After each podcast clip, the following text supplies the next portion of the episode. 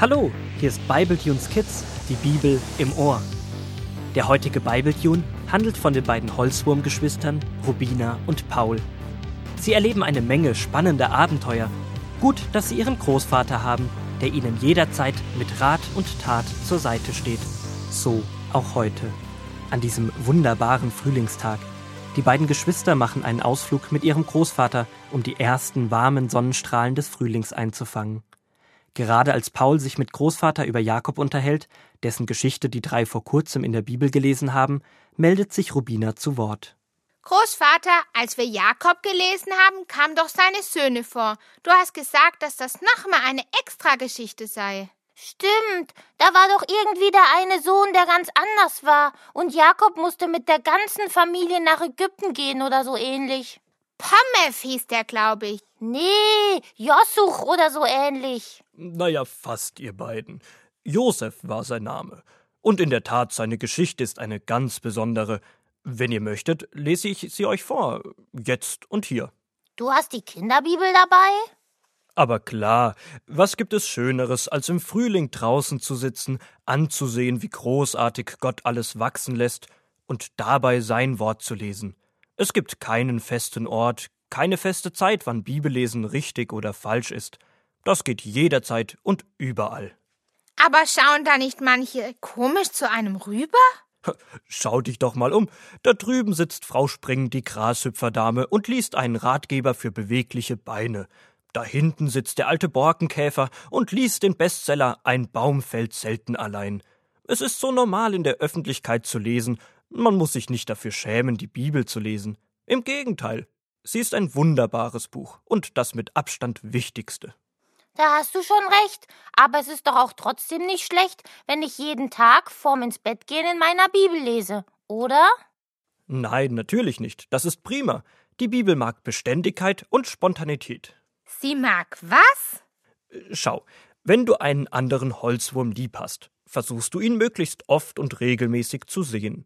Vielleicht geht ihr alle zwei Tage gemeinsam Nussschalenroller fahren. Das tut euch total gut. Und trotzdem gibt es manchmal Tage, da macht ihr ganz spontan noch etwas zusammen. Zum Beispiel gemütlich einen Rosenholztee trinken. Und so ist es mit Gott auch. Jetzt verstehe ich, was du meinst. Hä?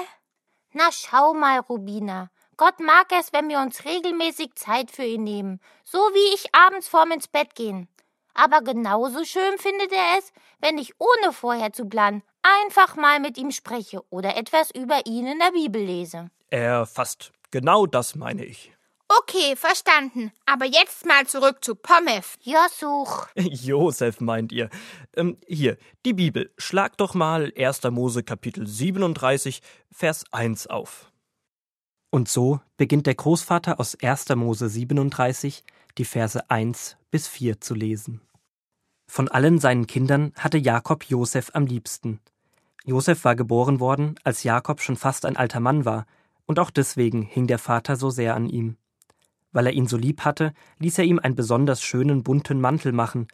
Als Josefs Brüder merkten, dass Jakob Josef mehr liebte als jeden anderen von ihnen, begannen sie ihn zu hassen und sagten kein freundliches Wort mehr zu ihm. Ui, die Geschichte verspricht ja ganz schön viel Spannung. Da geht es ja sofort mit Streit los. Irgendwie ist das gar nicht so leicht zu sagen, wer an dem Streit schuld ist. Na klaro, Josef natürlich. Er will seine Brüder bestimmt ärgern und zeigen, dass er etwas ganz Besonderes ist. Ich weiß nicht. So wie ich das eben gehört habe, wurde Josef geboren, als Jakob sehr alt war und er ihn ja ganz besonders lieb hatte. Hm, ich glaube, dass Jakob den Josef vor vielen schweren Arbeiten verschont hat, sich mit ihm unterhalten hat und Josef es ganz normal fand, besonders behandelt zu werden, ohne dass er wusste warum. Josef hat gar nicht gemerkt, wie tollpatschig er mit den Gefühlen der anderen umgeht. Man liest nirgends, dass er ihnen schaden wollte. Da könntest du schon recht haben. Und wenn ich mir vorstelle, du würdest jedes Mal am Tisch doppelt so viel Ahornsirup bekommen, hättest immer neue Kleider und dürftest später ins Bett gehen wie ich, da wäre ich irgendwann richtig sauer auf dich, obwohl du ja erstmal gar nichts dafür kannst. Josefs Brüder hatten innerlich bestimmt ganz schön viel Wut. Und irgendwann bringt ein Tropfen das Fass zum Überlaufen. Was denn für ein Fass? Das sagt man so, wenn viele kleine Taten oder Situationen, die vielleicht alle nicht so schlimm sind, Tropfen für Tropfen ein Fass füllen würden, und irgendeine Kleinigkeit ist dann zu viel. Man kann die Wut nicht mehr aufhalten. Wisst ihr, diese Geschichte hat zu diesem Zeitpunkt nur Verlierer. Jakob liebt seinen Sohn Josef und möchte nur das Beste für ihn. Er bevorzugt ihn und vergisst dabei seine anderen Söhne, die sich auch nach der Liebe ihres Vaters sehnen. Dadurch werden sie böse auf ihren Vater, aber besonders auf Josef. Er nimmt ihnen sozusagen die ganze Liebe ihres Vaters weg. Über alles ärgern sie sich, ob zu Recht oder Unrecht. Sie werden neidisch. Es entsteht Zank und Streit. Und Josef tappt wahrscheinlich in ein Fettnäpfchen nach dem anderen. Das heißt, er tut Dinge ohne böse Absicht, die ihm seine Brüder aber übel nehmen. Und so verschlimmert sich die Situation immer weiter. Neidisch sein ist nicht so toll. Passiert uns beiden auch oft. Ja, so sind wir. Wir denken, uns steht das doch zu oder das ist unfair, dass der mehr hat als ich. Im Grunde geht es aber um unsere Identität. I Identi was? Identität. Das heißt, wer bin ich eigentlich? Gott spricht uns zu, dass wir seine geliebten Kinder sind, es uns an nichts fehlen wird. Und das meint er genau so. Es scheint uns nicht immer alles gerecht, aber Gott hat einen guten Plan mit unserem Leben.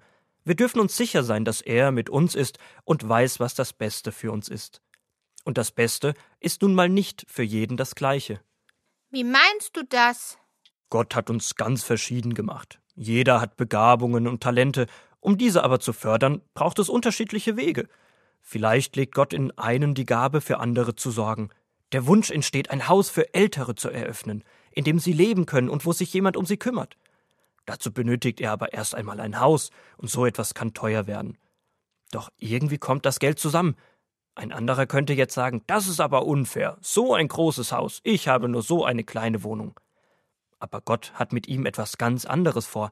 Er kann zum Beispiel so gut rechnen und hat eine große Vorstellungskraft. Irgendwann merkt er, dass er Architekt werden soll und wunderbare Häuser für andere bauen kann wenn ich in meinem Herzen ganz genau weiß, dass ich Gottes geliebtes Kind bin und er es gut mit mir meint, dann kann ich zufrieden sein mit dem, was ich habe und mich trotzdem für Gerechtigkeit einsetzen. Vielleicht würde es Jakob und seinen Söhnen gut tun, mal wirklich miteinander zu sprechen. Die wissen bestimmt alle gar nicht, was im anderen vor sich geht. Vielleicht passiert das ja noch, oder Großvater? Wie es weitergeht, erfahrt ihr morgen. yeah!